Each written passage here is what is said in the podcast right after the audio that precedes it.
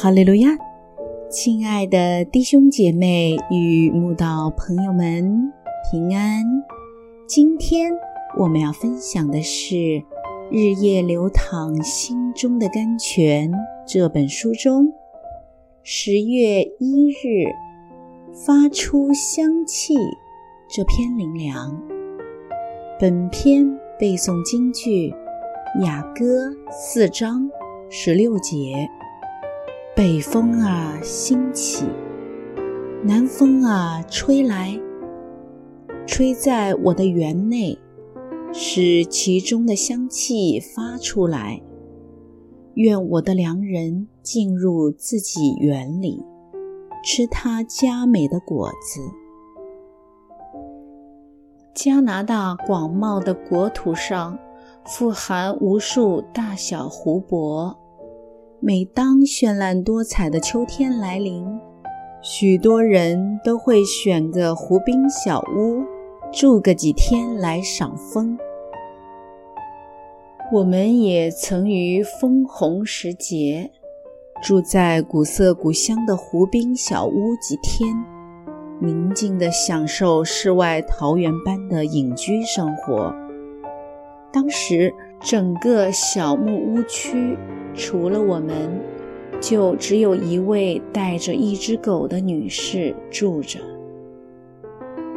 每天早晚，当我们踏着湖岸散步时，总是看到那位女士悠闲地坐在木屋门前，静静地看着书，而她的大黄狗则忠心满足地趴坐在她身旁，偶尔转头看看我们。据说十三世纪时，就有人开发这片湖滨小屋区的土地，直到七百年后，二十世纪的现代，他的后代才买下了这片土地，整建房屋并改变成民宿，一直经营到现在。小木屋内的壁炉年代久远，备有天然木材。房客若想感受一下前人烧木取暖的感觉，就可以自己动手使用壁炉。那位女士可能喜欢发思古之幽情，天天使用壁炉烧柴取暖，整个小木屋区阴风吹扬，处处弥漫着木头被火焚烧的天然香味。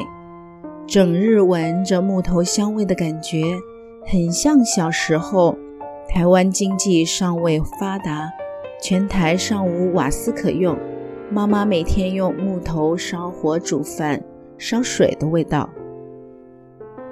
木头若未经火烧，是闻不出味道的，因为木头独特的香味潜伏在树里，只有经过焚烧，经风一吹。香气才会飘散开来。木头内在的香气散发最彻底的时候，就是把它放在火中焚烧最猛烈的时刻。照样，神的儿女属灵生命最丰美的时候，也是被苦难狠狠折磨的时刻。所以，神常常用强烈的狂风试炼他的儿女。真是不要抱怨或惊奇，这是神激发他儿女身上发出香气最好的方法。一颗被烈火焚烧过的心，最懂得爱主爱人，也可以发出神所喜悦的香气了。基督的恩典也常像隐藏在树里的香味，隐伏在信徒的生命里面。信徒毫不知觉。